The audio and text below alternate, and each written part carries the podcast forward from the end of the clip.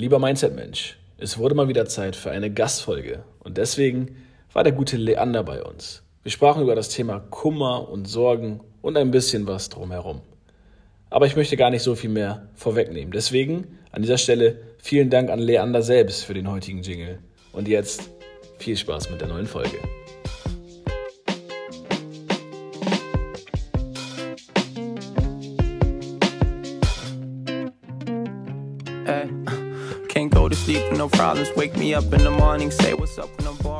Mindset-Gelaber, der Podcast mit den 100 Perspektiven aufs Leben. Mit Daniel Luckyman, Volkan Tava und Leander Greitemann.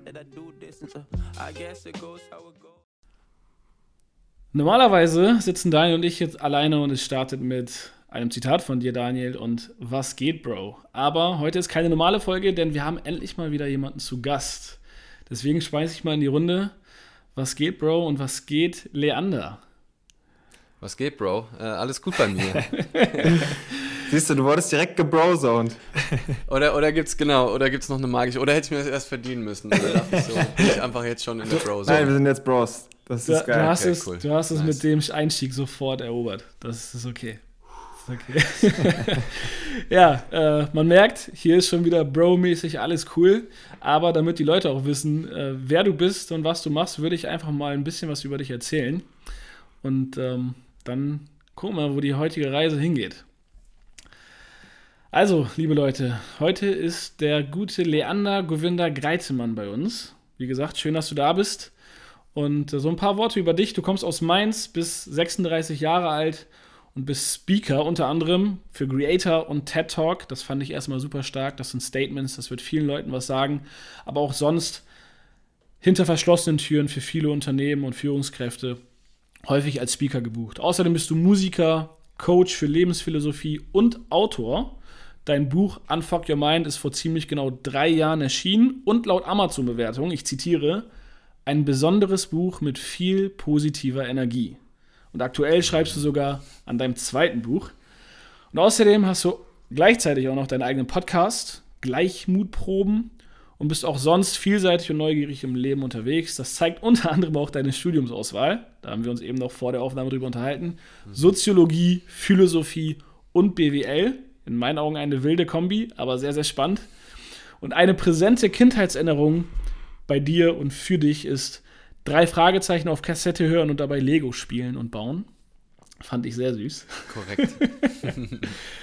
Snowboarden und auch Poetry Slam zählen zu deinen Hobbys und für jede Fahrt im Radius von 800 Kilometern nutzt du die Bahn, Leander. Und außerdem, ich bin, ja, ich habe noch ein bisschen was über dich. und außerdem kommt. ich wollte nur schon mal, damit das nicht, nicht, nicht hier der Fake News bezieht, werde sagen, äh, jede kann ich leider aktuell okay. nicht claimen. Okay, also okay. Die, die ich versuche, die aller, allermeisten zu machen. So Wenn er dann doch im Privatjet gespottet wird, ist das schon mal eine gute Entschuldigung. Okay, genau, dann kann ich sagen, na Moment, ich habe gesagt fast alle.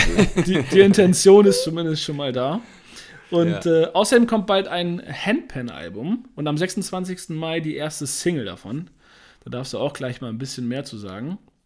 Und ansonsten werden wir heute so ein bisschen über das Thema Kummer und Sorgen sprechen. Ähm, ja, wie jetzt das Intro schon hergibt, du bist ja vielseitig unterwegs und wir hatten über hunderte Themen sprechen können. Wir haben uns für heute auf dieses Thema verständigt. Aber bevor wir damit starten, nochmal schön, dass du da bist. Wir freuen uns sehr auf die heutige Folge mit dir, Bro. Thanks, Bro. ja, cool, ey, danke dir für das Intro. Habe ich, irgendwas, hab ich irgendwas verkackt oder passt das so? Nee, das passt so. Es ist natürlich alles immer ein, immer, immer ein Ausschnitt, eine Perspektive. Eine von möglichen 100 auf mein Leben äh, oder mehr. Ähm, und ja, aber konnte ich mich gerade ganz gut wiederfinden erstmal. Wie ist das? Cool. Also, wenn man, wenn man das alles so hört, ähm, klingt das ja so, als würdest du auf schon am Ende ziemlich vielen Hochzeiten gleichzeitig tanzen. Ähm, wie gelingt dir das? Also schaffst du es trotzdem immer wieder dann auch in dem Moment, den, den Fokus da zu halten, wo du ihn brauchst, während irgendwie äh, von den anderen fünf Hochzeiten äh, du dann vielleicht auch mal irgendwie gebraucht wirst? Also wie, wie handelst du das für dich und wie schaffst du es trotzdem fokussiert zu sein? Mhm. Sehr gute Frage und also zum einen sind die Hochzeiten haben, haben gerne auch mal was miteinander, miteinander zu tun. Also zum Beispiel jetzt das Handpan-Spiel, was irgendwie mehr oder weniger zufällig in den letzten zweieinhalb Jahren in mein Leben gekommen ist, ist eine super geile Erweiterung so meiner Seminare, meiner Vorträge, ähm, wenn ich dazwischen drin was spiele. Das passt so geil zu den Themen. Habe ich nie so geplant, aber ist so gekommen. Und das war ganz häufig so in meinem Leben, dass irgendwie ungeplant dann die Dinge doch irgendwie ineinander geklickt sind. Mal mehr, mal weniger. Und deswegen habe ich es auch nicht unbedingt gemacht. Aber mhm. das ist das Schöne auf jeden Fall mhm. äh, an den vielen Hochzeiten, dass dann am Ende auch so was Besonderes entstehen kann. Ähm, so meine Seminare jetzt, so wenn ich den Leuten eine Reflexionsaufgabe gebe und dabei einfach Live-Handpan-Musik spiele, die halt sowieso den meisten Leuten in so einen bestimmten Modus bringt, ist halt super geil. Und das machen halt jetzt nicht super viele. Ähm, das ist das Schöne am, an vielen Hochzeiten tanzen. Und ja, manchmal sorge ich dann schon dafür, also jetzt gerade Buchschreiben ist was, was schon sehr viel Fokus von mir verlangt. Und dann blende ich manchmal auch dann einfach mehrere Tage, sage ich so, jetzt ist, diese Woche ist absolut Buchschreiben im Fokus und alles andere wird ausgeblendet und dann lebe ich auch manchmal damit, dass ich dann vielleicht eine Anfrage zu spät beantworte und deswegen nicht bekomme oder ähm, ich sonst irgendwelche vermeintlichen Nachteile auch bekomme, einfach weil ich mir jetzt diesen Fokus gegönnt habe und dann verpasse ich vielleicht irgendeine Handpan-Chance in der Zeit. Aber das ist dann auch cool für mich. Da, da kommt mir die Frage, ähm, wenn du schon auf so vielen Hochzeiten tanzt, äh, auch wenn sie miteinander zu tun haben, wenn dich jetzt ein Wildfremder fragt, auf irgendeiner Party oder was auch immer, was machst du? Was ist dann die Antwort? Mhm. Ja, also da würde ich, würd ich schon mal sagen, ich habe nicht den einen Job und vor allem wäre die Antwort verändert sich meistens innerhalb von weniger Monate, okay. weil die Zusammensetzung so beweglich ist. Ähm, Im Moment würde ich wahrscheinlich sagen, so Speaker und irgendwie Lebensphilosoph oder irgendwie so als, als also Lebensphilosoph deswegen, weil ich halt nicht so viel, also ich mache jetzt keine Philosoph, betreibe keine philosophische Wissenschaft, ich publiziere ja nicht in wissenschaftlichen Zeitungen oder spreche nur darüber, sondern überlege, wie können wir eben unser Leben eleganter leben, wo stehen wir uns selbst im Weg, wo stehen wir uns mit unseren Gedanken im Weg, wo, ähm, ja, und da eben, habe da durchaus auch soziologische, philosophische Perspektiven drauf, aber ganz viel eben auch eigene Reflexion, eigenes ähm, Philosophieren im Endeffekt. Ja. Ähm, wie bist du da insgesamt so hingekommen? Also äh, diese Dinge, die werden ja alle nacheinander irgendwie äh, in dein Leben gekommen sein und entstanden sein.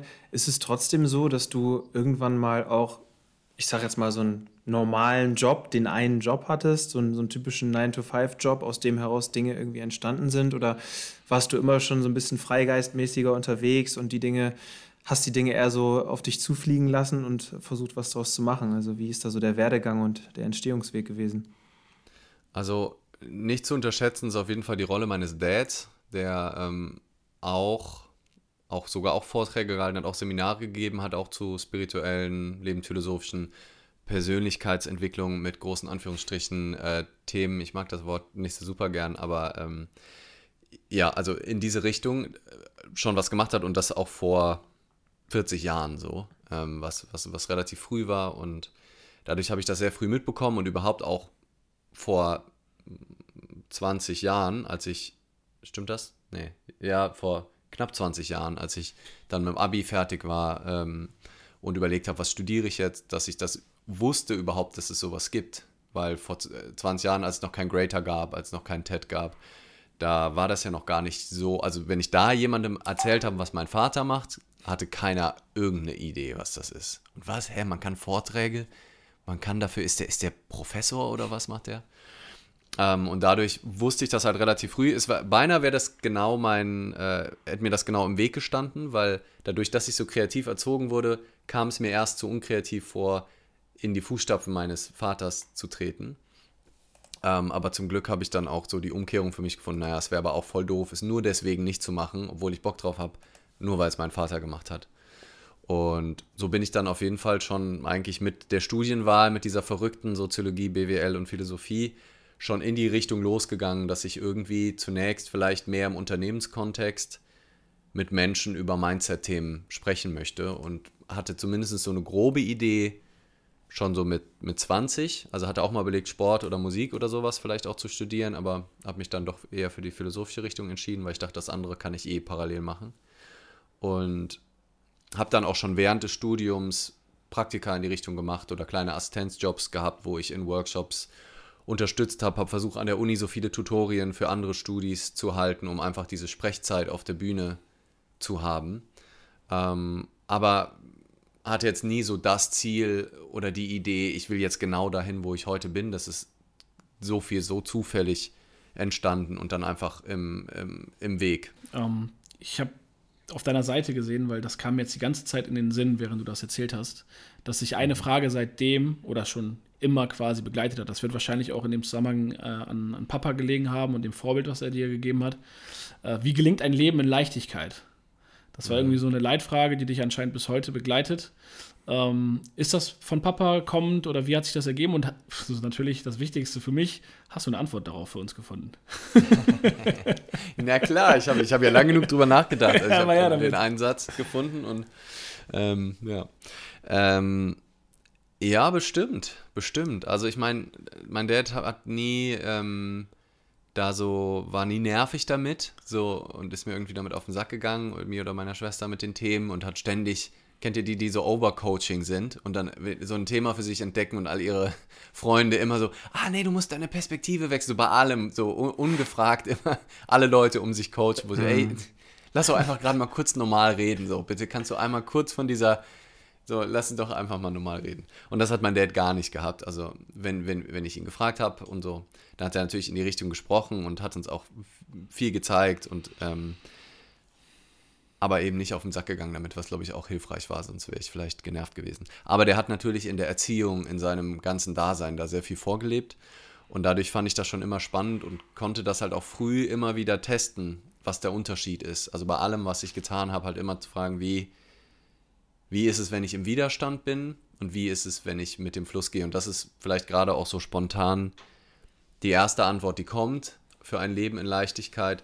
Leben Leichtigkeit ist für mich nicht unbedingt immer Freude, immer Ekstase, immer alles mega nice, sondern den Widerstand wegzunehmen, weil die Schwere kommt ganz häufig aus meiner Sicht im Leben, wenn wir dagegen sind, was gerade ist, wenn wir gegen das ankämpfen, was, was gerade ist, wenn wir im Widerstand sind, egal was das ist, ob das Trauer ist, ob das Wut ist, ähm, ob das ein Ereignis ist, was ich mir anders vorgestellt habe. Ich wollte unbedingt, ähm, keine Ahnung, irgendein Ziel erreichen, irgendeinen Erfolg haben und der tritt da nicht ein. Ich wollte, dass es schönes Wetter ist und dann regnet So, es gibt jeden Moment, habe ich die Möglichkeit, entweder im Widerstand ge gegen das zu sein, was ist, oder es zumindest erstmal zu akzeptieren. Das heißt noch nicht, dass ich es direkt mega abfeiere, dass es jetzt regnet, obwohl ich gerade skaten gehen wollte oder obwohl heute meine Gartenparty ist.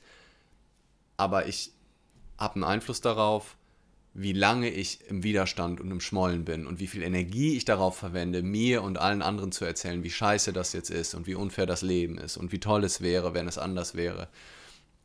Und es kann halt wesentlich leichter sein, wenn ich das Gefühl einfach wahrnehme, akzeptiere, dass es jetzt da ist, dass die Frustration da ist, dass der Schmerz da ist, dass der Kummer da ist. Und dann gucke so, und was mache ich jetzt damit? Aber es ist da, es darf da sein. Der Beweis ist, es ist gerade da. So, es bringt nichts gegen was anzukämpfen, vor allem im Außen, was eh da ist. So, gegen Regen, also ich meine, das ist so ganz offensichtlich, ne, dass es keinen Sinn macht, gegen den Regen zu kämpfen, weil der ist so, da wirst du verlieren. Und es ist aber bei den allermeisten Dingen so, vor allem im Jetzt. Das heißt ja nicht, dass es so bleiben muss. Das heißt ja nicht, dass ich dann nicht Zelte kaufe. Das heißt ja nicht, dass ich dann überlege, so wie deal ich jetzt damit. Aber ganz viel Leichtigkeit geht halt verloren durch diesen emotionalen Kampf, diesen gedanklichen Kampf gegen das, was gerade ist.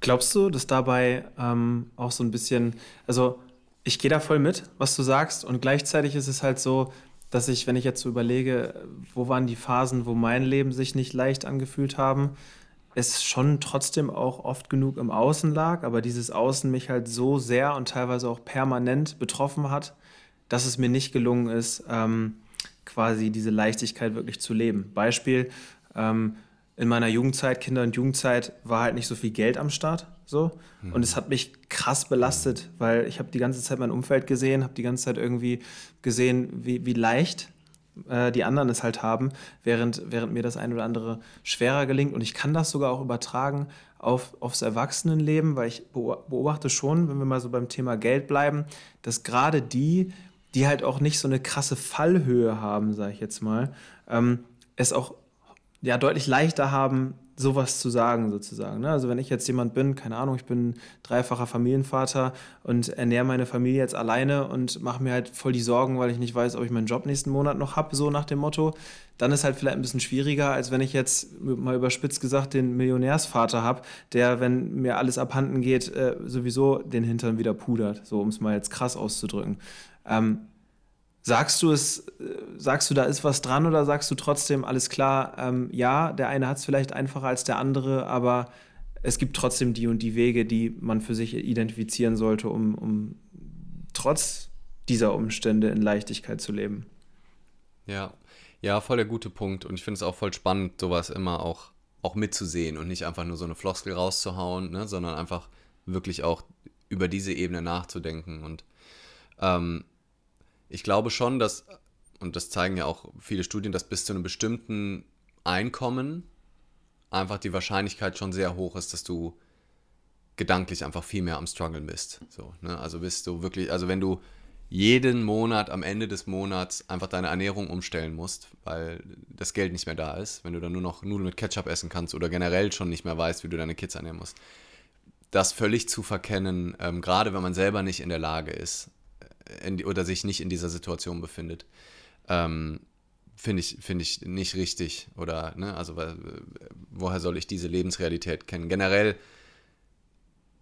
kann ich natürlich nicht für jede Lebensrealität sprechen. Das Einzige, was ich weiß, ist, dass gerade auch viele Leute mit super viel Geld dann auf einer ganz anderen Ebene Hardcore-Struggles haben und sich das Leben auch schwer machen, dann auf mhm. einer komplett anderen Ebene. Also dass dann ähm, sich manche, es gibt so auch so eine Story von so einem Top-Manager, der sich dann verzockt hat, der wahrscheinlich auch nicht auf der Straße gelandet wäre, der sich dann vor den Zug geschmissen hat, weil seine Scham, weil sein ganzes Selbstbild daran hing. Ne? Und also so nicht mehr aus wusste, auch ein bisschen toxische Männlichkeit halt wieder.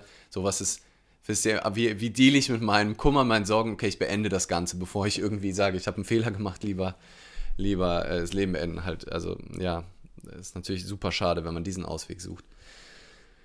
Und trotzdem bin ich davon überzeugt, dass wir in jeder Lebenslage eben gemessen an dem, was ich jetzt gerade für Möglichkeiten habe, und da hat jeder, jede Phasen im Leben, die leichter sind, die lockerer sind, ne? und Geld ist bestimmt ein Aspekt davon, und ob ich in einer Beziehung bin, ob ich genug Freunde habe, ob ich Wertschätzung erfahre, ob ich ob so Grundbedürfnisse erfüllt sind, spielt bestimmt eine Rolle.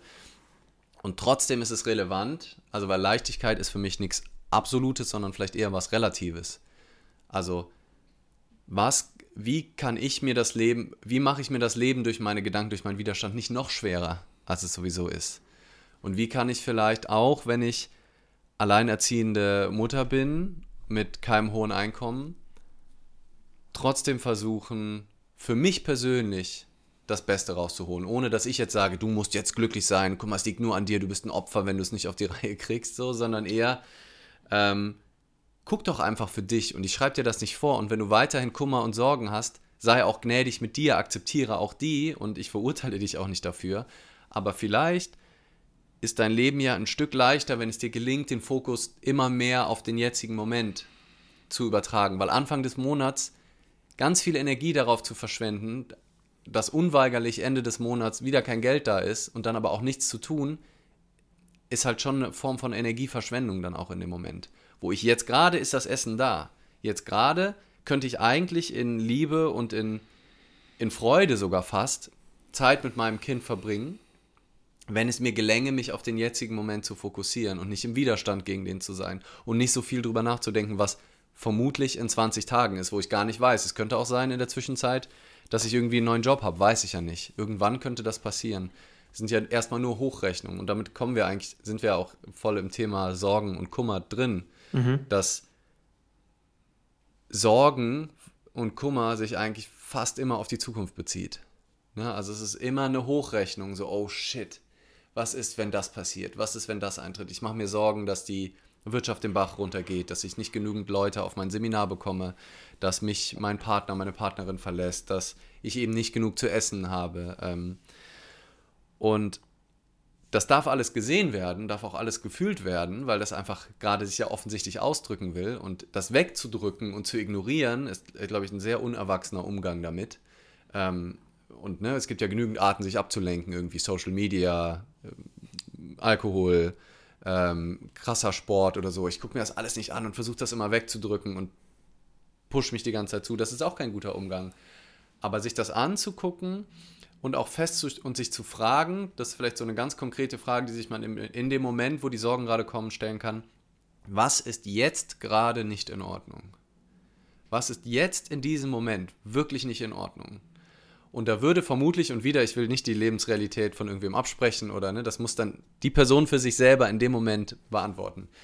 Wenn du gerade da bist und du hast dein Kind und du spielst mit dem und ihr habt gerade zu Mittag gegessen, was ist jetzt in diesem Moment, wo du dir die Sorgen machst, ob du in, in 15 Tagen ähm, vielleicht nicht genug zu essen hast? Was ist jetzt nicht in Ordnung? Und dann kannst du dir natürlich trotzdem die Frage stellen, wie kann ich dafür sorgen, dass wir noch genug zu essen haben und was kann ich jetzt tun? Aber sich vielleicht nicht so sehr in den Gedanken zu verlieren, ständig, weil ganz viele verbringen wirklich ihr komplettes Leben nur immer in Hochrechnungen. So, ah, dann passiert das und wenn das passiert, dann passiert das und wenn das passiert, dann passiert das. Und ganz häufig treten die Katastrophen aber alle niemals ein. Das ist immer nur wieder die Hochrechnung nach der Hochrechnung nach der Hochrechnung, von denen ganz viele Dinge gar nicht erst eintreten. Nämlich, dass es dann irgendwie am Ende des Monats zumindest doch niemand verhungert ist und es irgendwie genug zu essen gab und irgendwie zumindest die Liebe noch da war. Ähm, und dass selbst wenn ich den Job verliere, im Moment des Jobverlusts ist erstmal auch noch alles in Ordnung. Es ist dann auch wieder die nächste Hochrechnung, die Sorge, fuck, jetzt ist der Job weg, ich werde nie wieder einen neuen Job bekommen oder der nächste Job wird bestimmt total schlecht oder ich werde nie wieder so einen tollen bekommen wie den. Und das sind ganz, ganz viele Sorgen, haben eben nichts mit dem jetzigen Moment zu tun. Und die kann ich mir angucken und da kann ich mich fragen, will ich mich wirklich in, den, in diesen Sorgen verlieren? Will ich das die ganze Zeit zerdenken und die ganze Zeit drüber nachdenken? Oder gelingt es mir, einen Schritt zurückzutreten, mir das anzugucken und zu fragen, okay, was ist jetzt nicht in Ordnung? Und dann zu sagen, so, und was mache ich jetzt? Mhm. Spiele ich jetzt, bin ich jetzt einfach zu 100% bei meinem Kind und gebe dem alle Liebe, die ich geben kann, anstatt die Energie und Liebe an die Sorgen zu geben? Oder nutze ich die Energie, um zu gucken, kann ich noch, kann ich noch anders Geld auftreiben? So. Da, da habe ich einen Gedanken zu, weil du jetzt gerade meintest, äh, dass die Sorgen irgendwie dann doch nicht auftreten, die man sich gemacht hat. Daniel und ich haben uns in, den, in der letzten Folge äh, unserem Ich von vor fünf Jahren jeweils einen Brief geschrieben. Und mhm. äh, mein erster Satz war quasi an mich selbst von vor fünf Jahren. Hey Volkan, alles wird gut. Keine deiner mhm. Sorgen ist wahr geworden. Und äh, mhm. das zahlt super darauf ein, so im Sinne von, egal worüber ich mir den Kopf zerbrochen habe, irgendwie ist es dann doch anders und in der Regel auch besser gekommen. Keine meiner Sorgen ist wahr geworden. Ich bin jetzt übertrieben gesagt nicht auf der Straße gelandet. Ähm, ich bin nicht verhungert. Ich bin nicht einsam und alleine. Egal was, welches Szenario, in welchem Kontext ich mir jemals ausgemalt haben könnte oder ausgemalt habe, ist nie zur Realität geworden. Und ich glaube, wenn sich jeder Einzelne genau diese Frage auch nochmal stellt oder sich selbst so einen Brief schreibt, das ist echt, also Daniel hat das mhm. letztes Mal so aus dem Nichts mal gedroppt und dachte, das wäre vielleicht eine witzige Idee und daraus ist, daraus ist sowas Cooles entstanden. Also dieser Brief an sich mhm. selbst von vor fünf Jahren, kann man ja auch auf zehn Jahre zurückspielen, ist ja völlig egal. Da hat so eine Power drin gesteckt. Davon ziehe ich heute noch was, Daniel. Ich weiß nicht, wie es dir geht, aber der Brief total, hat mir total. so viel gegeben. Und damit einhergehend irgendwie auch so dieses Thema, weil jetzt gerade ja äh, aufkam, ja, ähm, vielleicht, wenn man gewisse Geldsorgen hat, dann ist Kummer und Sorgen extremer. Du hast jetzt gerade aber gesagt, dass äh, extrem wohlhabende Menschen auf eine ganz andere Art und Weise ihre Leichtigkeit im Leben verlieren und es da irgendwie mhm. keine, keine klare Regel für gibt. Deswegen glaube ich, ist es ja. an sich erstmal theoretisch gedacht egal, dass es in beiden Fällen oder auch in der Mittelschicht, jetzt wenn wir es mal finanziell sehen, Ausprägungen in beide Richtungen gibt. Es gibt Menschen, die mhm. nichts haben und leicht, mit Leichtigkeit durchs Leben gehen und genauso andersrum und genauso auch im Reichtum mit Leichtigkeit durchs Leben gehen und wieder andersrum. Deswegen ist es eine sehr persönliche Sache, wie ich dann in den Situationen mit mir, meinen Gedanken klarkomme und wie ich diese Sorgen und den Kummer quasi verarbeite, weil, jetzt wieder sehr, sehr theoretisch gedacht, aber vielleicht könnt ihr da irgendwie zu relaten. Sorgen und Kummer wenn ich das jetzt emotional zuordnen müsste. Am Ende haben wir die zwei Kategorien Liebe und Angst. Und in dem Sinne mhm. würde ich Sorge und Kummer ganz klar auf die negativ behaftete Angstschiene legen. Und die haben wir in der Regel nur, weil wir sie rein evolutionär auch brauchen, Überlebensinstinkte und quasi klarkommen im Leben und gewisse Risiken auch wahrnehmen. Wenn ich meinen Job verliere, um bei dem Beispiel zu bleiben, dann muss ich schon zusehen, mich mit dieser Thematik zu beschäftigen, weil ich brauche was Neues. Weil sonst kommt irgendwann der Tag, dass ich kein Geld mehr habe, meine Miete nicht mehr bezahlen kann und nichts mehr zu essen auf dem Tisch habe. Aber das ist und das ist dann wieder die Brücke zu dem, was Daniel sehr, sehr gerne sagt, Ohnmacht zu Vollmacht. Welche Rolle nehme ich in dieser ganzen Thematik ein und wie viel Spielraum gebe ich meinen Gedanken, um den Zustand, wie er erstmal ist, noch negativer zu machen, in meinem Kopf rumzuspinnen oder daraus einfach die nötige Motivation zu ziehen. Einfach weil ich muss, was ja auch völlig okay ist. Solche Situationen haben wir alle im Leben, um dann einfach den Schwenker zu machen und zu sagen, okay, dann schlafe ich heute halt zwei Stunden weniger, schreibe sieben Bewerbungen mehr und sehe zu, dass ich in zwei Wochen äh, drei Bewerbungsgespräche habe. Was auch immer es ist. Und deswegen bin ich bei dem Gedanken, es ist eine sehr individuelle Geschichte, wie ich mit meinen Lebensumständen und mit den, den Sorgen und dem Kummer umgehe, weil eine andere Person in der gleichen Situation wieder anders damit umgehen würde. Und das ist wieder dieses Thema Ohnmacht zu Vollmacht und individueller Kontext. Und äh, ja, das ist, glaube ich, für jeden, der jetzt gerade zuhört und das auf sich selbst überträgt, da muss jeder für sich seinen eigenen Weg finden. Und ich glaube auch, die, den Ursprung des Problems vielleicht erstmal zu äh, identifizieren. Weil ich glaube halt so, ich würde jetzt mal so die These in den Raum stellen. Das eine hast du jetzt gerade tatsächlich schon vorweggenommen, äh, aber gut, dass du den Punkt nennst, Volkan. Ähm, Vollmacht versus Ohnmacht. Das ist ja schon mal so, so, ein krasses Thema. So. Ich glaube, Menschen, die sich sehr, sehr viele Sorgen machen, sehr, sehr viel Kummer haben, die sehen sich halt eher in dieser ohnmächtigen Position. Die haben halt nicht das Gefühl, eigenständig aus eigener Kraft jetzt etwas an der Situation ändern zu können, sondern denken halt immer, okay, die Umstände sind so, hier komme ich nicht raus, ich habe hier gerade ein Problem. Jetzt aber nochmal einen Schritt weiter zu gehen und zu überlegen, woher kommt denn eigentlich diese Vollmacht-Ohnmacht-Dynamik?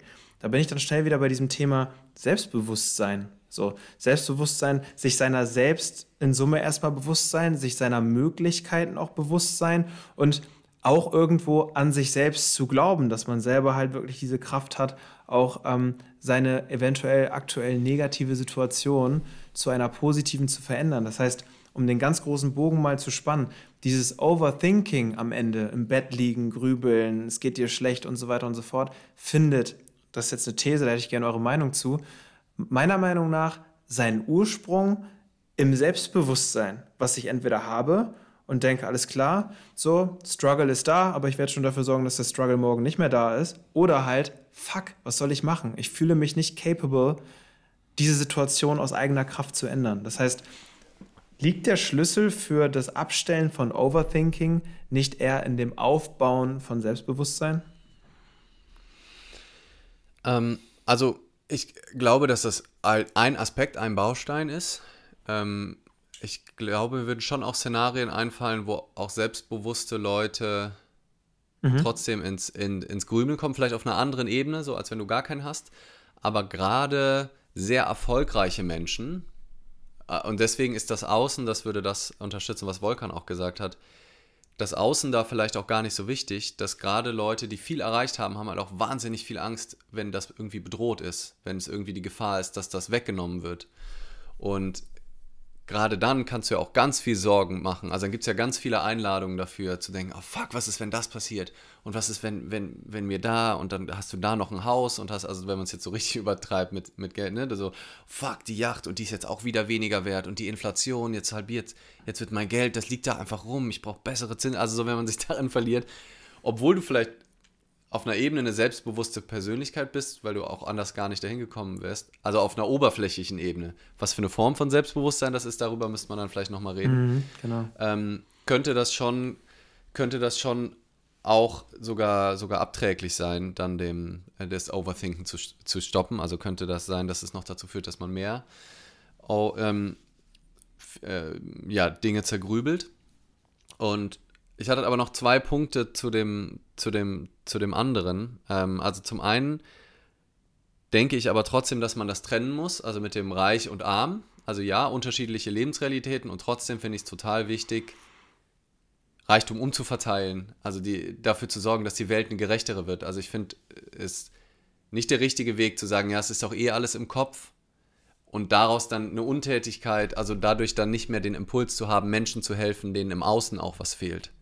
Also insofern finde ich, kann man das schon trennen und finde deswegen den Punkt von dir, Daniel, den du am Anfang auch gebracht hast, auch valide zu sagen, ja, auch du kannst dir das Leben leichter machen und trotzdem sehe ich, dass ein Leben tendenziell mit weniger Geld einfach weniger frei ist als eins mit genügend Geld. Und deswegen tue ich doch, wenn ich genug habe, vielleicht sogar so viel, dass ich abgeben kann, aus dem, meinem empathischen Wesen, aus der Liebe heraus, versuche ich doch dazu beizutragen, Menschen, denen, die es im Außen einfach schwieriger haben, selbst wenn das davon auch vieles im Kopf ist, trotzdem ähm, helfe helf ich denen doch so. Also das, das nur nochmal so eine, so eine Nebenbemerkung, mhm. die dann nicht mehr Mindset ist, sondern eher Politik äh, und dann uns wahrscheinlich auch wegträgt vom, vom eigentlichen Kern. Und ich habe aber noch eine, eine, ganz andere Schiene, die ich auch noch mit in die Diskussion rein, äh, reinwerfen möchte. Und das ist, dass ich glaube auch, dass Sorgen ja, der eine Aspekt ist der mit dem Selbstbewusstsein. Ne? Der eine Baustein ist Selbstbewusstsein und ich kann die Dinge angehen und ich kann sie verändern.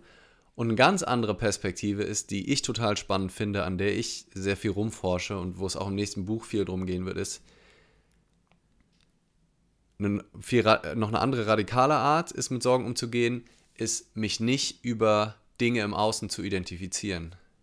Also solange ich genug zu essen habe, das ist die Baseline, ne? solange ich genug zu, zu essen habe, genug zu trinken habe und irgendwie nicht erfrieren muss, und das gilt für die allermeisten Menschen, die diesen Podcast hier auf irgendeinem mobilen Gerät hören, gilt das wahrscheinlich. Weltweit sieht das phasenweise anders aus, da wieder Unterstützung, dass es vielleicht zukünftig nicht mehr aussieht. Aber für die meisten von uns sind die Grundbedürfnisse soweit geklärt und selbst wenn der Job weg ist, haben wir noch eine relativ gute soziale Sicherung. Da muss, und auch dann kann man immer noch auf der Straße landen, aber das ist jetzt nicht die Regel für die allermeisten Menschen, die diesen Podcast hören. Das heißt, ganz viele von den Sorgen, die wir haben, geht es gar nicht darum, ob wir die schaffen oder nicht, sondern eher eine Ebene höher. Es ist so viel so egal eigentlich. Weißt du? Also mhm. so viele von den Sorgen, die wir uns machen, sind so fucking scheiß komplett egal.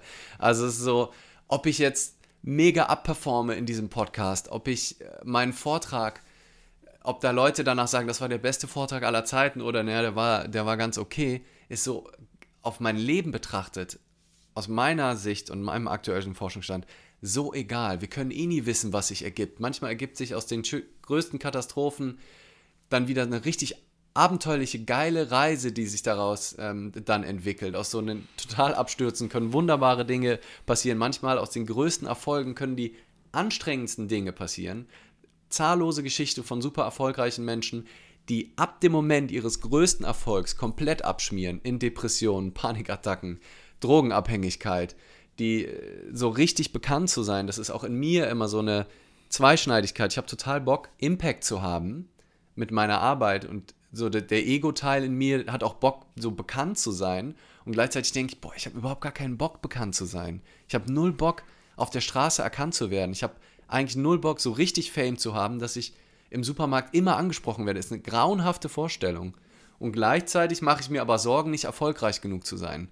Das ist eine totale Schizophrenie auf eine Art. Also wäre sozusagen ein anderer Hebel, also zum einen Selbstwirksamkeit, Selbstwert, Vollmacht und zum anderen sich komplett loslösen von den Ergebnissen und von den äußeren Umständen. Weil wir haben ja gesehen, reiche Leute sind auch unhappy. Ähm, also werden meine Sorgen werden nicht weg sein, nur weil ich reich bin. Also wenn ich das frühzeitig erkenne, kann ich mit Hingabe und Liebe die Dinge machen, die vor mir sind und krempel auch mal die Ärmel hoch, hassel vielleicht auch mal, hassel mich aber vielleicht auch nicht so kaputt, weil ich weiß, darum geht es einfach nicht. Und mache mir vielleicht auch weniger Sorgen, weil ich mich nicht darüber identifiziere, was ich erreiche, sondern über das, was ich jetzt tue. Total. Witzig, dass du das sagst. Also. Wir hatten, wir hatten gerade gestern erst so dieses Thema mit Berühmtsein und äh, ob es da eine Korrelation gibt zwischen sehr berühmten Leuten, die äh, ja rein prozentual gesehen eventuell, das konnten wir jetzt für uns nicht belegen, aber in der Wahrnehmung einfach häufiger depressiv sind oder drogenabhängig. Mhm. Ähm, da haben wir so ein paar Theorien aufgestellt. Daniel, du kannst ja gleich mal so zwei, drei droppen, die du auch gestern gedroppt hast. Ähm, mhm. Ja, mach das am besten mal. Ja, also ich, ich äh, bevor ich das mache, vielleicht nochmal, bevor ich den Gedanken verliere, ich würde gerne den Bogen spannen. Du hast es gerade selber gesagt, Leander, so äh, je nachdem, wie wir uns selbst identifizieren, wie wir unser Selbstbild sehen, sind die Sorgen vielleicht größer oder kleiner. Und da sind wir, glaube ich, auch schnell wieder bei diesem Thema Selbstbewusstsein, weil ich glaube, mhm. äh, wie du es ja selber eben schon angedeutet hast, dass Selbstbewusstsein auf unterschiedlichen Ebenen stattfinden kann. Also bist du selbstbewusst, weil du etwas Bestimmtes kannst? Bist du selbstbewusst, weil du etwas Bestimmtes hast? Oder bist du selbstbewusst, weil du einfach der Mensch bist, der du bist, mit den Werten, die du hast und mit der Liebe, die du geben kannst? Und letzteres ist halt das, was dir keiner nehmen kann. So, und mhm. äh, letzteres ist das, aus dem du immer wieder schöpfen kannst, egal aus welcher Situation heraus du kommst. Während du, wenn du Fußballprofi bist und dir das Bein brichst, aber dein ganzes Selbstbild darauf aufgebaut hat, dass du Fußballprofi mhm. bist, hast ein Problem. Wenn du irgendwie dein ganzes Vermögen verlierst, aber du dich immer als der definiert hast, der der super rich Guy ist und dich darauf ausgeruht hast und plötzlich ist alles weg, hast du auch ein Problem. Aber du wirst nie ein Problem kriegen, nie in Klammern, weil es gibt bestimmt ein paar Gesundheitsszenarien, die das mhm. vielleicht ein bisschen abändern können. Aber abgesehen von Krankheit und Tod, sage ich jetzt mal, wird dir nie jemand dein Ich, deine Werte, deine Liebe und dein, dein Selbst nehmen können. Ich glaube, wenn du daraus den größten Teil, und ich glaube, wir werden es alle nie schaffen, das zu 100 Prozent, äh, mhm. dass wir uns zu 100 Prozent darüber definieren, aber wenn du den Großteil deiner Selbst und deines, deines Ichs darüber definierst, was du für ein Mensch bist und welche Werte du in diese Welt trägst, bist du potenziell, glaube ich, auch nicht so gefährdet, dir andauernd Sorgen darum zu machen, dass du irgendwann mal irgendwas nicht mehr kannst oder nicht mehr hast, weil das einfach dann in ja. deiner Wahrnehmung nicht so wichtig und nicht so gewichtig ist. Voll. Ja. Genau. Und äh, ja, ja, genau. Und so, das ist ja definitiv eine andere, also auch nochmal eine, eine andere Selbstwert oder äh, ja doch, Selbst, Selbst, Selbstbewusstsein-Definition ähm, als, als, als viele haben. Und dann, da bin ich auf jeden Fall dann auch noch mehr dabei, dass das dann auch ein größerer, also eben nicht nur so ein kleinerer Baustein ist, wie ich vorhin gesagt habe, sondern ja, mhm. doch super und, relevant ist. Und gleichzeitig sich trotzdem auch irgendwie immer klar zu machen, so, okay, ähm, einen Teil dieser Sorgen, die ich vielleicht habe, auch als erfolgreicher Mensch, macht mich vielleicht auch permanent so erfolgreich, wie ich es bin und das Ganze dann halt auch wieder für sich zu reframe und zu sagen, ey, fuck, warum mache ich mir eigentlich die ganze Zeit Sorgen? Nein, irgendwo ist es vielleicht auch einfach notwendig, einen gewissen Anteil an Sorgen und hey, ich könnte das verlieren und ich muss das protecten und so weiter und so fort mit sich mitzunehmen, um halt auch an diesem Erfolgsstrang äh, zu ziehen, weil sowas kommt ja auch nicht von ungefähr. Wenn du diesen Protectionism für dich nicht hättest, dann wärst du vielleicht von vornherein auch nicht so erfolgreich gewesen, weil es dir egal gewesen wäre, was, was passiert. Also so Sorgen und auch Angst in Summe nicht immer als etwas per se Negatives abzutun, sondern auch irgendwo in einem gesunden Rahmen als etwas, was total passieren darf und auch total Raum einnehmen darf, nur halt nicht zu viel. Und ich glaube, da schließt sich der Kreis so ein bisschen mit dem, was ihr beide gesagt habt. Lerner, du hast ja eben gesagt, äh, wenn wenn du so über die ganzen Sorgen nachdenkst, die man sich so im Leben macht, dann ist irgendwie alles scheißegal. Es ist irgendwie alles unwichtig, solange ich was zu essen habe, ein Dach über dem Kopf und genug Wasser quasi vorhanden ist. So wenn die Grundbedürfnisse gestillt sind. Und wenn ich dann aber jetzt, um dem, bei dem Beispiel zu bleiben, der mega erfolgreiche, finanziell gesehen erfolgreiche und wohlhabende Typ bin und diese Sorgen habe und vielleicht auch deswegen so erfolgreich bin, dann hilft vielleicht das Bewusstsein dafür, dass das alles irgendwie doch nicht so wichtig ist mhm. ich es mhm. trotzdem beschützen möchte, weil ich habe es mir hart erarbeitet. Ich habe da, dadurch einen gewissen Standard für mich aufgebaut. Ich genieße die Vorteile dadurch. Und der Preis, den ich zu zahlen habe, ist quasi die Angst und Sorge um das, was ich aufgebaut habe. Aber dann die Frage, und die kommt bei uns im Podcast irgendwie in vielen verschiedenen Lebensbereichen immer wieder: Was ist das Schlimmste, was mir passieren kann? Mit dem mhm. Bewusstsein dafür, dass irgendwie alles doch egal ist. Und ich mhm. glaube, wenn man diesen, diesen Kreis für sich äh, gedanklich schließen kann und sagen kann, okay, ich genieße die Reise, ich bin bereit, mir diese Sorgen zu machen und den Preis zu bezahlen, aber eigentlich äh, ist es alles gar nicht so wild, was passieren könnte, was in der Regel selten passiert. Ähm, ich glaube, dann fällt es wieder leichter, um wieder den Bogen zum Anfang zu spannen, all das mit viel mehr Leichtigkeit durchs Leben zu tragen und viel entspannter zu sein. Absolut.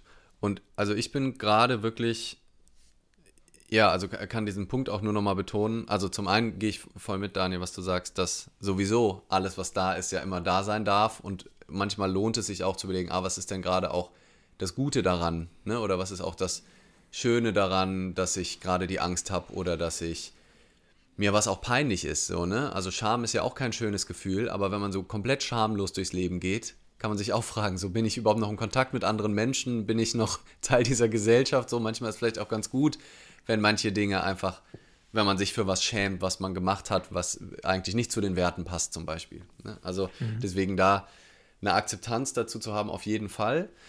Ich glaube aber, dass wir so gesellschaftlich gesehen schon einen sehr ungesunden Überhang an Sorgen haben, der auch so nicht nötig wäre, einfach. Und dass der halt ganz viel daher kommt, dass wir bestimmte Desires und, und bestimmte Ängste haben. Also dass wir bestimmte Dinge unbedingt wollen, weil wir denken, da liegt das Glück, Erfolg, Dinge im Außen vor allem, ne? Und vor anderen Dingen total Angst haben und die unbedingt vermeiden wollen.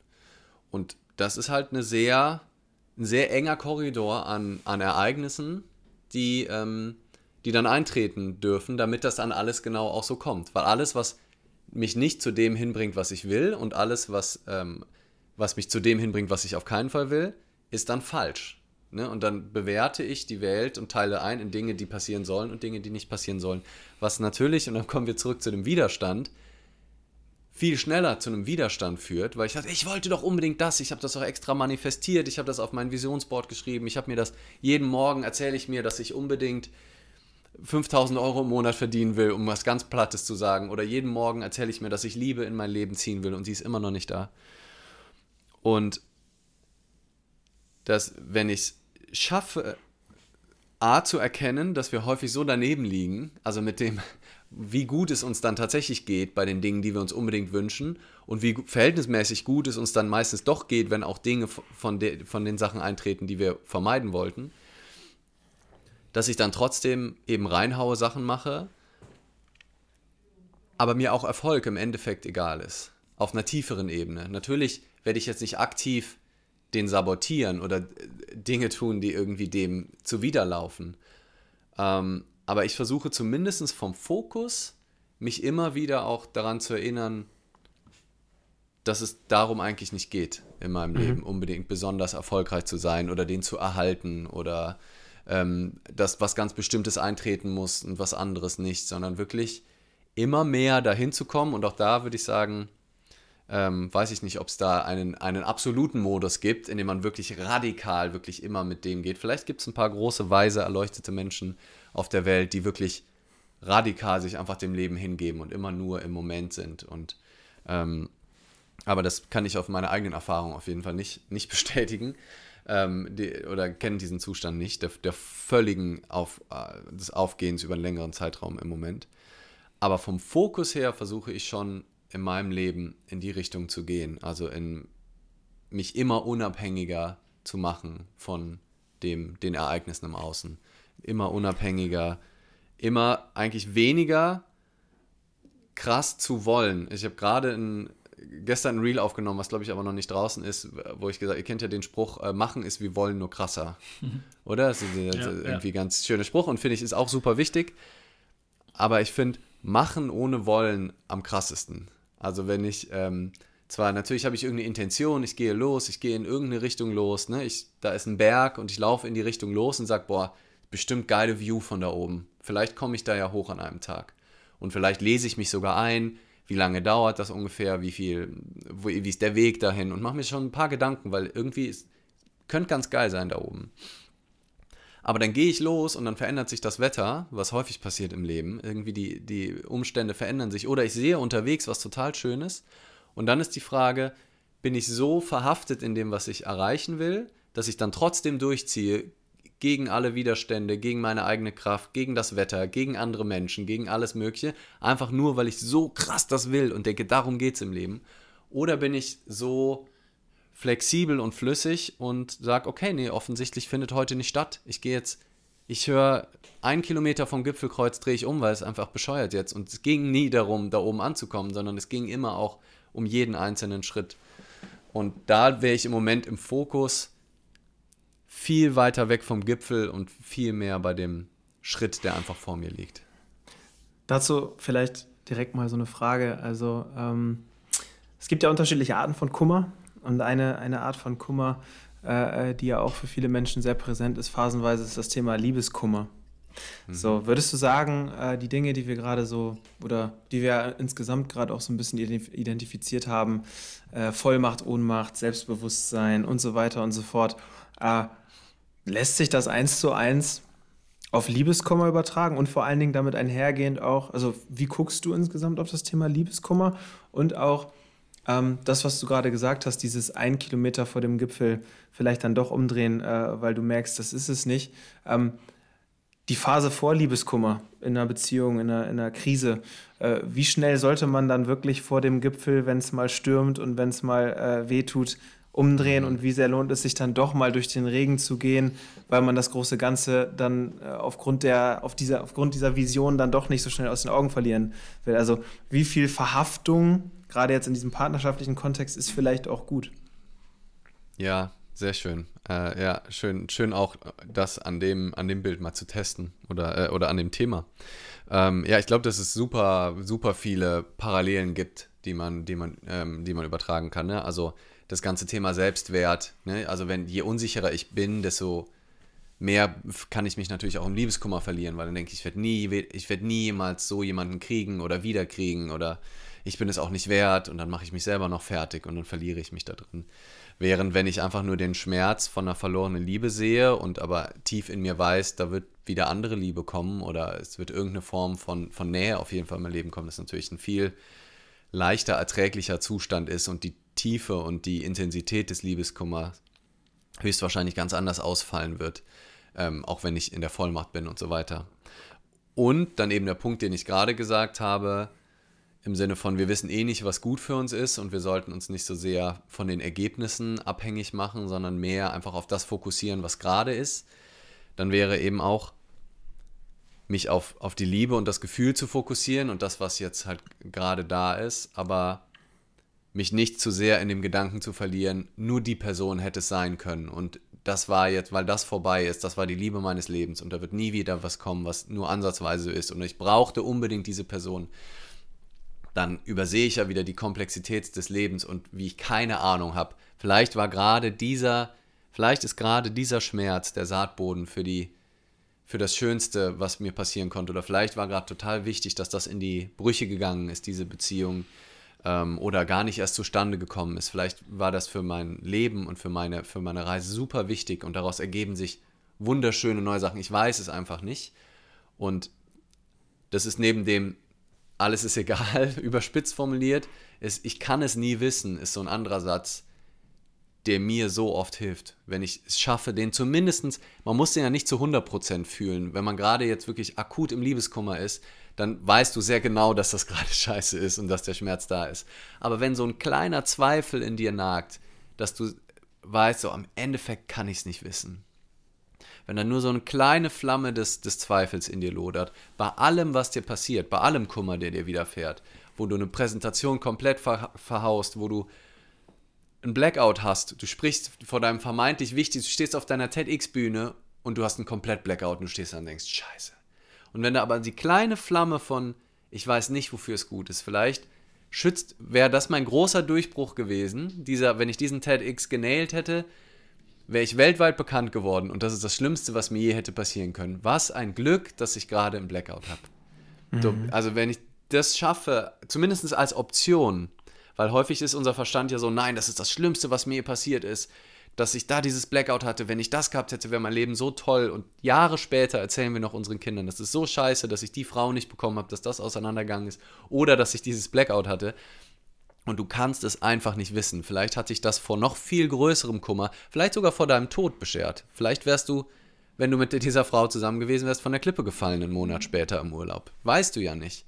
Und dieses Nichtwissen zu kultivieren in allen Bereichen im Leben, halte ich für eine sehr gute Idee. Und eben auch bei Liebeskummer, weil das ja häufig dann auch fixiert ist auf eine Person, eine von keine Ahnung wie viel äh, Milliarden äh, wir, wir gerade sind. Und je nachdem, ob man äh, bi, bi orientiert ist und dann den kompletten Planeten als potenzielle äh, Zielgruppe hat oder äh, ob man sich nur auf ein Geschlecht äh, schreibt, dann zumindest mal die Hälfte der Weltbevölkerung, ähm, ist einfach sehr, sehr, sehr kurz gedacht. Und zu dem zweiten Teil deiner Frage würde ich sagen, allgemein im Leben lohnt es sich auch mal reinzuhauen. Ne? Auch mal, wenn ich auch, ich habe nicht immer mega Bock, wenn ich mich hinsetze und an meinem Buch schreibe. Ne? Es ist nicht immer, wow, geil, ja, jetzt habe ich so. Manchmal denke ich auch, okay, komm, let's go. Und dann, und dann mache ich es und dann versuche ich aber, wenn, aber wenn ich dann, zum Beispiel heute, äh, war mein Gehirn irgendwie nicht so auf Buchschreiben. Ich war ein bisschen müde, irgendwie auch ein bisschen Matsch im Kopf. Und deswegen habe ich relativ schnell dann wieder aufgehört. Aber ich habe mich zumindest dran gesetzt und habe sie mir angeguckt. Und ich glaube, gerade in Beziehungen lohnt sich schon auch dafür zu, also kämpfen ist ein, ist ein Scheißwort dafür, aber da zu investieren und zu gucken, kann ich das nicht erhalten und nicht bei jedem kleinen Streit direkt wegzurennen, weil wenn mir bewusst ist, dass der Streit ja auch nur im Kopf ist und auch wenig äh, direkt, also von meinem Verstand erzeugt ist, ganz viel davon und mein Vorwurf auch ganz viel mit meiner Perspektive zu tun hat, dann weiß ich ja auch, dass es nichts ist, was in den allermeisten Fällen, was, was nicht irgendwie zu klären ist. Mhm. Und dass ähm, eine Liebe auch dann wieder, wenn die vielleicht gerade überdeckt ist, ähm, ich mich A auch fragen kann, wie viel liegt das an mir und an meiner Unfähigkeit einfach zu lieben gerade. Ähm, und dann ja, bin ich vielleicht auch da bereit, dann nicht direkt wegzurennen, sondern, mhm. sondern es zu probieren. Und in anderen Situationen würde ich sagen, äh, klammern halt Leute viel zu lange an Beziehungen, ähm, gerade auch so in Missbrauchsverhältnissen, wo sie einfach nicht den Absprung schaffen, gerade weil sie denken, ich kriege nie wieder jemanden, ich muss, das verändert sich bestimmt nochmal, ich muss das nur durchhalten, ich muss ihn nur wirklich davon überzeugen, dass er mich braucht, dann hört er bestimmt auf ähm, mich seelisch oder wirklich oder körperlich zu, zu missbrauchen, äh, zu schlagen oder keine Ahnung was, glaube ich, können wir häufig, also ich glaube, wenn, ist das Problem wahrscheinlich, äh, und das ist wieder individuell, wie Volkan sagen würde, ne, von Person zu Person. Ähm, aber da braucht es dann auch ein gutes Selbstbewusstsein ähm, im Sinne von hingucken und renne ich gerade weg oder ist es wirklich jetzt ein, ein guter Zeitpunkt zu gehen? Und klammer ich hier gerade an was, was sich eigentlich überhaupt nicht mehr lohnt zu verteidigen? Oder, ähm, oder, ja, oder bin ich eben noch, ja, bin ich, bin ich jetzt gerade der, der verbissen auf den Berggipfel geht, einfach nur um dieses Ziel abzuhaken? Bin mhm. ich der, der gerade an einer Beziehung festhält, einfach nur aus Angst heraus und nicht aus Liebe? Dann würde ich sagen, lohnt sich hinzugucken und vielleicht umzudrehen und eben nicht, nicht weiter, weiter ähm, dran zu klammern. Ich habe da zwei Gedanken zu. Du hast es eben so äh, cool gesagt, machen ist wie wollen, nur krasser. Und machen ohne Wollen findest du am krassesten. Ich glaube, gerade in dieser Beziehungsebene gehört das Wollen schon dazu. So wie du es jetzt gerade auch gesagt hast, dass man da halt auch mal die Regenphasen mitnimmt und nicht umdreht, weil das Leben äh, unten am Tal dann doch wieder entspannter aussieht und es jetzt nicht unbedingt sein muss, dass ich den Gipfel erreiche. In einer Beziehung ist es natürlich so, dass man an gewissen Dingen arbeiten sollte, gemeinsam. Und da gehört das Wollen halt schon dazu, weil eine gewisse Gleichgültigkeit dem Ganzen auch die Ernsthaftigkeit nimmt. Und äh, das einfach auch keine gesunde Basis ist für eine Beziehung. Jetzt hast du natürlich Beispiele genannt, wo man irgendwann das Wollen vielleicht aufgeben sollte, weil es keinen Sinn mehr macht, vor allem wenn es körperlich und äh, seelisch ähm, schädlich ist. Aber da würde ich halt eine, eine kleine Grenze ziehen, wenn man sagt, ich gehe mit viel mehr Leichtigkeit durchs Leben und muss nicht alles krampfhaft und zwanghaft wollen. Spätestens, wenn es um zwischenmenschliche Beziehungen Beziehung geht. Das muss ja nicht nur auf Partnerschaft äh, zu übertragen sein, sondern auch Freundschaften. Ähm, dass da halt das Wollen schon mit dazugehört. Und äh, gerade bei Liebeskummer ist das so ein Thema. Du hast es jetzt, glaube ich, gerade auch so oder so ähnlich ausgedrückt, von wegen, ich kann ohne diesen Menschen nicht und wie soll das weitergehen und ich bin nichts wert oder nicht liebenswert. Wie soll mein Leben später mal aussehen? Ich würde sagen, dass fast jeder, fast jeder, es gibt wenige Menschen, die ich kenne, die es quasi in dieser Phase geschafft haben. Die erste Jugendliebe, wo danach der Liebeskummer gekickt hat, äh, wo jeder mit 14, 15, 16, 17, wann auch immer, genau diese Gedanken hatte. Fuck. Mhm. Wie soll es für mich weitergehen? Sie war die eine, mhm. er war die, der eine, was auch immer. Und am Ende, jeder, der diesen Podcast hört, wird diese Erfahrung wahrscheinlich schon mal gemacht haben. Außer er oder sie hat das Glück, mit äh, der Jugendliebe bis heute zusammen zu sein, was selten der Fall sein wird. Und irgendwie sitzt du trotzdem hier, hörst den Podcast, deine Welt ist doch nicht so schlimm, wie du dachtest vor x Jahren, als dieser Liebeskummer gekickt hat. Und das ist halt einfach nur diese, dieses Bewusstsein, was man sich dann wieder schaffen muss, dass die Sorgen, die man sich damals gemacht hat, heute doch nicht eingetreten sind. Ich glaube, da schließt sich wieder dieser Kreis, ähm, von, von dem wir am Anfang gesprochen haben. Ich denke, ich denke auch. Also, und ich denke, bevor wir dann tatsächlich gleich mal zum Word Ping Pong und zum. zum und ich, ich habe noch eine kleine noch ja, Antwort auf, auf Volkan. Schnell, schnell. Schnell, schnell, schnell. Ähm, Nein, weil das auch eine, weil wollen ja auch eine Definitionsfrage ist wieder. Mhm. Und wenn man wollen dann jetzt in einem anderen Kontext sieht, finde ich, Freundschaft ohne Wollen und Liebe ohne Wollen hat was im Sinne von äh, unconditionally, also ohne, ohne Bedingungen geknöpft, hat natürlich was, nochmal wieder eine tiefere Ebene von Liebe. Also wenn ich, wenn du nur mein Freund bist, wenn du immer all meine Erwartungen erfüllst. Wenn du schlecht gelaunt bist, bist du schon nicht mehr mein Freund, weil ich will, von meinem Freund erwarte ich, dass der immer gut drauf ist. Wenn du nur meine, meine Partnerin sein darfst, weil wenn du bestimmte Sachen immer perfekt erfüllst, dann will ich sehr viel und dann steht das, so, da würde ich dann sagen, lieben ohne wollen ist auch am krassesten, wenn man wollen jetzt so definiert sozusagen. Genau, also, ich habe es anders Dass definiert. sich die Beziehung, genau, yeah, yeah. du hast es ja, die Beziehung wollen oder die Freundschaft wollen und auch bereit sein, ähm, ja, das ist mir nur aufgefallen wieder, wie schön da das Wollen auch zwei verschiedene ähm, Aspekte hat. Ja, und, sehr ähm, spannend. Wie der eigentlich recht. auch total wichtig ist. Ja.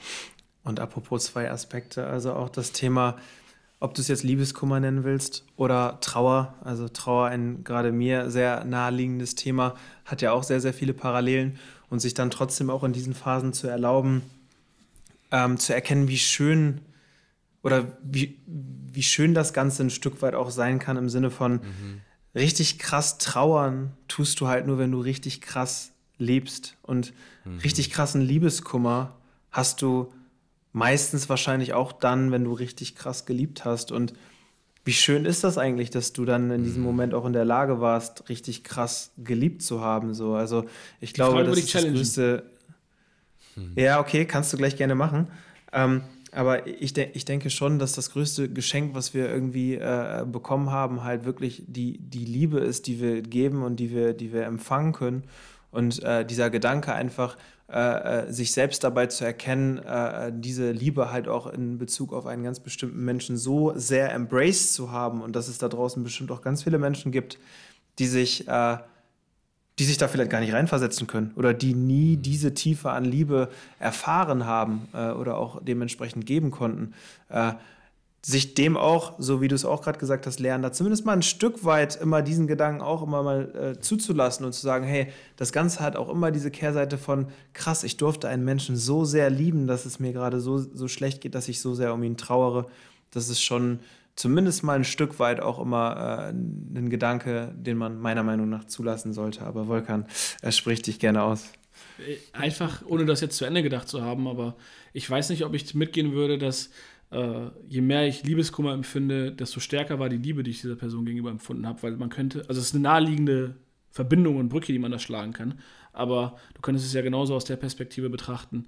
Je härter mich dieser Kummer trifft, weil ich diesen Menschen nicht mehr an meiner Seite habe, desto mehr könnte es vielleicht dafür sprechen, dass ich mir unsicher mit mir selbst bin und unsicher darüber bin, ob ich jemals wieder so eine Person in mein Leben ziehe. Einfach nur als mhm. zweite Perspektive auf ein und dasselbe Thema.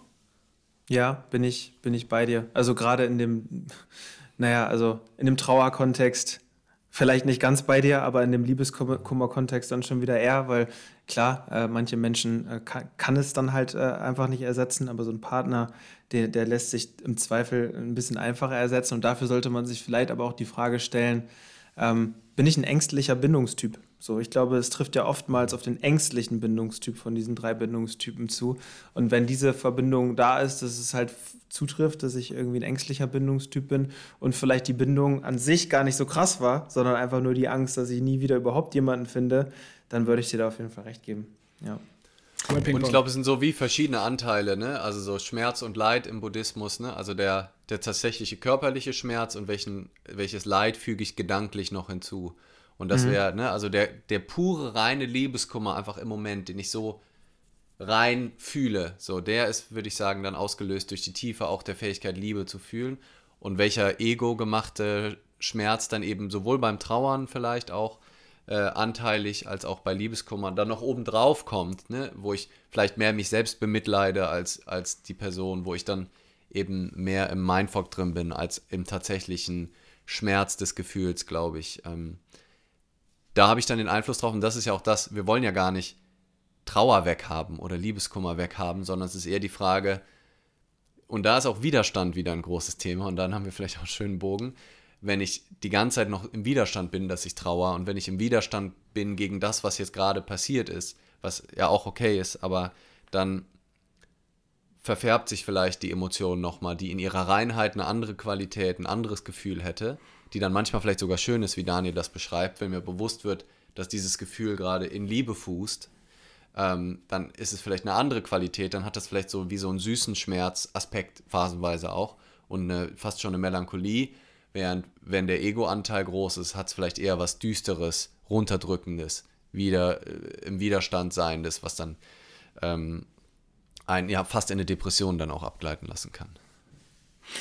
Das ist doch äh, ein, ein schöner Bogen, äh, um, um das Hauptthema vielleicht mal so langsam zum Abschluss zu bringen. Es gibt trotzdem zwei Dinge, auch wenn wir diese Folge jetzt gerade ein bisschen extenden, aber die wir, die wir, gerne, noch, die wir gerne noch machen würden. Ähm, das erste ist unser berühmt-berüchtigtes Word Ping-Pong, Leander. Mhm. Das heißt, ich werde dir jetzt zehn Begriffe um die Ohren hauen.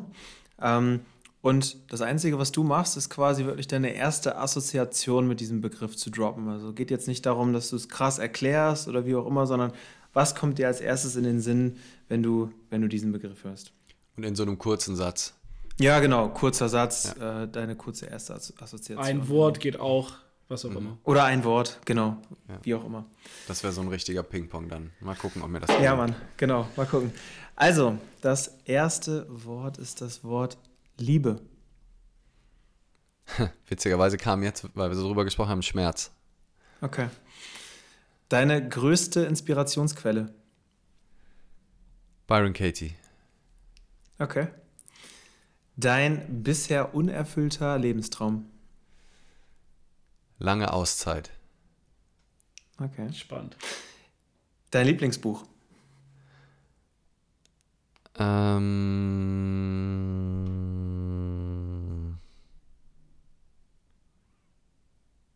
Boah, das ist schwer. Ähm, das Lieblingsbuch. Was war denn? Mm, ja, sag ich mal Herr der Ringe. Das ist ein bisschen länger her, aber ja. Okay. Das Jahr 2030. Wild. Das ist, glaube ich, eine gute Prediction. Sehr geil. Okay.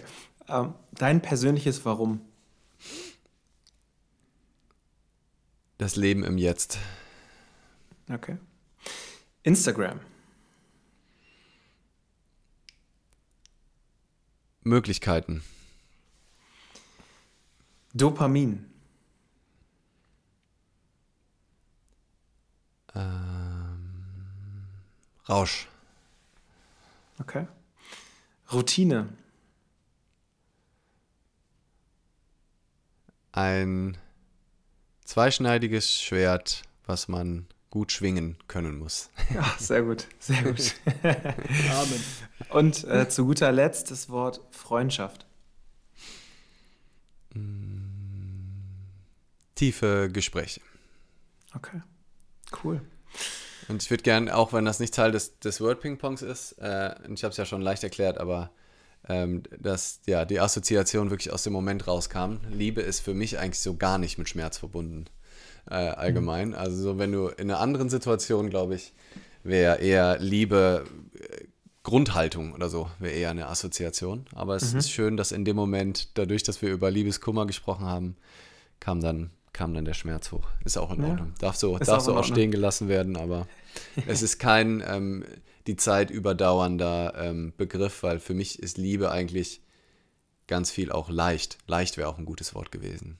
Mhm. Ähm, und Schmerz okay. klingt so wie das absolute Gegenteil davon. Liebe ist Schmerz, the world is pain. Und das reflektiert irgendwie nicht so gut. Ja. Okay, okay, okay. Okay, ähm, bevor ich dich gleich noch fragen werde, ähm, du hast ja in deinen Instagram äh, Reels äh, auch so ein, zwei Reels gedroppt, die mir persönlich sehr gut gefallen haben, wo du so eine Art von Poetry Slam, du hast es Poetry Rap, glaube ich, am Ende genannt, äh, gedroppt hast.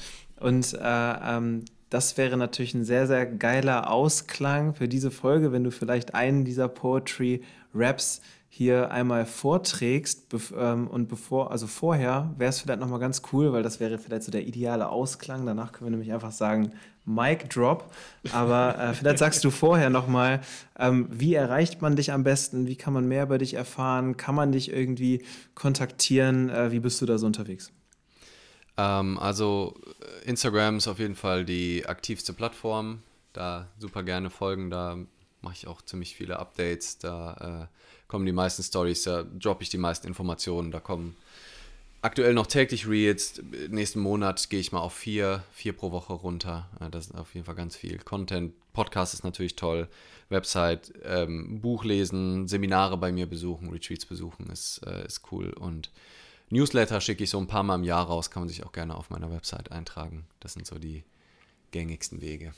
Siehst du, dann hat man da ja auf jeden Fall die ein oder andere Option. Ich will mich ja. äh, vorher, bevor du äh, gleich vielleicht nochmal loslegst, äh, schon mal sehr, sehr, sehr herzlich bei dir für diesen Deep Talk bedanken. Also sehr, sehr geil. Äh, länger als gedacht, immer erst, äh, immer erstmal ein gutes Zeichen dafür, dass mhm. wir auf jeden Fall uns äh, gut austauschen konnten. Ähm, von daher cool, dass du da die Zeit gefunden hast. Tausend Dank nochmal ganz offiziell an dieser Stelle und ähm, ich würde sagen, Feuer frei. Danke dir, Bühne, die Bühne gehört dir, Leander. Hey, danke euch. Ja, ey, danke, danke euch auch für den, für den Austausch. Ähm, ihr, euer Idee ist es ja auch, dass, nicht, dass es nur Interview ist und ich habe das ja voll genossen, auch ähm, eure Sichtweisen, auch euer Challenging oder dann andere Perspektiven. Also ich weiß nicht, ob wir 100 Perspektiven in dieser Folge hatten, aber definitiv verschiedene, die wir dann immer wieder übereinander gelegt haben, hat ähm, Bock gemacht. Ja. Sehr schön, Sehr cool. so soll es sein. Schön. Ja, ähm, ich glaube, also der das bekannteste äh, Snippet ist über, über, das, über das Wasserglas, das berühmte Wasserglas. Es ist jetzt halb voll, es ist halb leer, was, was ist das alles? Und da ähm, habe ich mal gesagt, wir erschaffen diese Welt doch erst im Kopf durch die Gedanken und kreieren dort die Schranken, über die wir trefflich zanken. Denn selbst oder sogar erst, wenn dein Glas leer ist, da öffnen sich dir neue Türen. Kreativität entsteht nicht, wenn wir im alten Wasser rühren. Randvoll gefüllte Fässer laufen leichter über. Erfolg und Misserfolg sind eineiige Zwillingsbrüder. Die Frage, wie viel Wasser in deinem Glas ist, wird dir egal, wenn du dein Glück nicht mehr mit Maß misst. Sehr, sehr geil. Bam. Kriege ich immer noch Gänsehaut. Bam. Nice, Mann. Ja, und passt, ich dachte, es passt, passt ganz gut zur Folge vielleicht auch, zu dem, worüber wir gesprochen haben. Absolutely. Leander, tausend Geil, Dank Mann. dir. Ey, und Peace Dankeschön. out. Gerne. Liebe geht raus. Haut rein, Bros. Liebe geht zurück. Ciao, Bros.